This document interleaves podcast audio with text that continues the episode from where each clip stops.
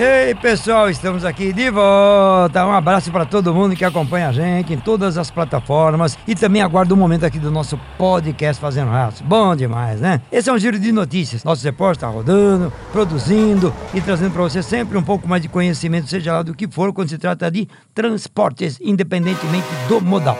Todo dia tem novidades e tem mais uma para você.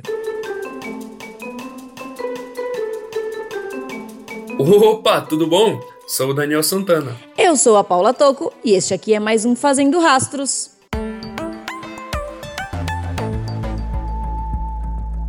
Fenabrave divulga número das vendas de caminhões em 2021. A Federação Nacional da Distribuição de Veículos Automotores, a Fenabrave, divulgou o ranking dos caminhões mais vendidos em 2021. Segundo dados da federação, o setor de caminhões foi o que registrou o maior crescimento nos licenciamentos neste último ano. De acordo com os números apresentados na última quinta-feira, dia 6, no ano passado, foram cerca de 127 mil unidades de caminhões vendidas no país, uma alta de 42,8% sobre o acumulado de 2020, quando foram somados cerca de 89 mil emplacamentos. Nesse sentido, o desempenho resultou no maior volume de vendas desde o ano de 2015. Os números da Fenabrave também mostram que a Volkswagen MAN foi a montadora que mais comercializou caminhões em 2021, com 37,460 mil unidades vendidas. Destaque para o subsegmento de médios, com os três veículos mais vendidos no ano, o 11.180, o 14.190 e o 13.180, e para os semipesados, com cinco caminhões da montadora alemã entre o top 10 do subsegmento. Em seguida, vem a Mercedes-Benz, que contou com 37,158 mil veículos comercializados, e fechando o top 3, aparece a Volvo, com 21,820 mil caminhões vendidos em 2021.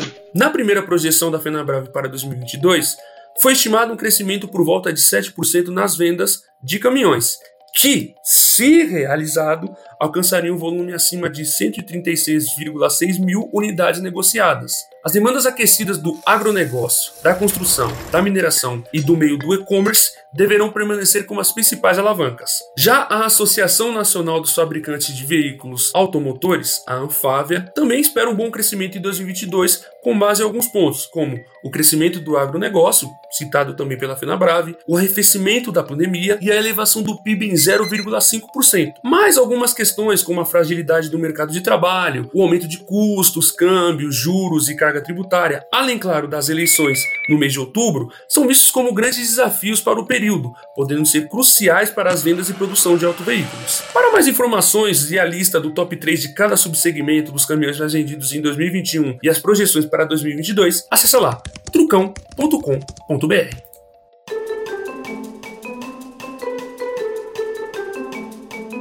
E a chuva continua castigando vários estados brasileiros.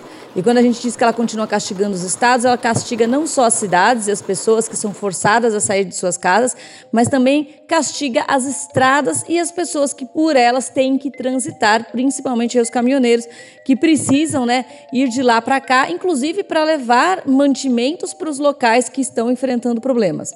Um dos estados que mais sofre com isso é Minas Gerais, que é também o estado com a maior malha rodoviária do Brasil. Como é um estado bem centralizado, ele acaba ligando diversos pontos do país, por isso que a malha rodoviária é tão grande. E segundo a polícia, tanto militar quanto federal do estado, são diversos os pontos onde existe bloqueio total e principalmente bloqueio parcial. O último boletim da Polícia Militar Rodoviária, das 9 da noite do dia de ontem, mostrou 98 pontos de interdição parcial e 36 pontos de interdição total. Paula, como que eu sei aonde estão esses pontos? É muito importante que antes de você sair para uma viagem, antes de você pegar uma carga ou sair para uma viagem para qualquer local de Minas Gerais, dê uma olhada no Twitter das polícias para você saber se aquele ponto está passando, se não está passando, se está com retenção, né? se está com trânsito porque está passando numa faixa só.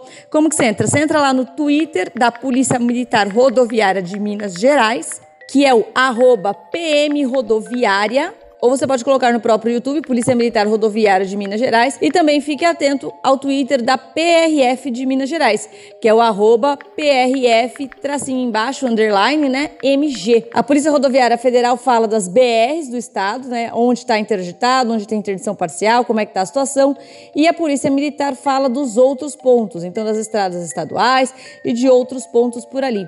Se você vai para outros estados que também estão sofrendo com chuvas, dê uma olhada no Twitter das polícias desses estados, porque geralmente as polícias estão fazendo ali uma atualização diária para você saber né, se você deve ou não seguir por aqueles pontos. E claro, a gente lembra que, uma vez que a estrada esteja molhada, diminui o poder de frenagem do seu veículo. Por isso, molhou estrada, cidade, não importa.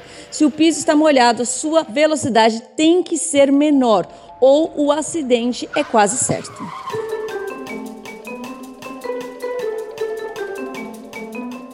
Tá lá, valeu, gostou? Compartilhe então, viu? Compartilhe com os amigos. E se você quiser saber um pouco mais, acompanhe a gente também em todas as nossas plataformas. Aí vale Facebook, também o YouTube, Instagram. Você acompanha a gente no rádio, na televisão, rádio pela massa televisão pelo SBT, né? E também na nossa web estrada, que é a nossa rádio web. E muito mais. Legal?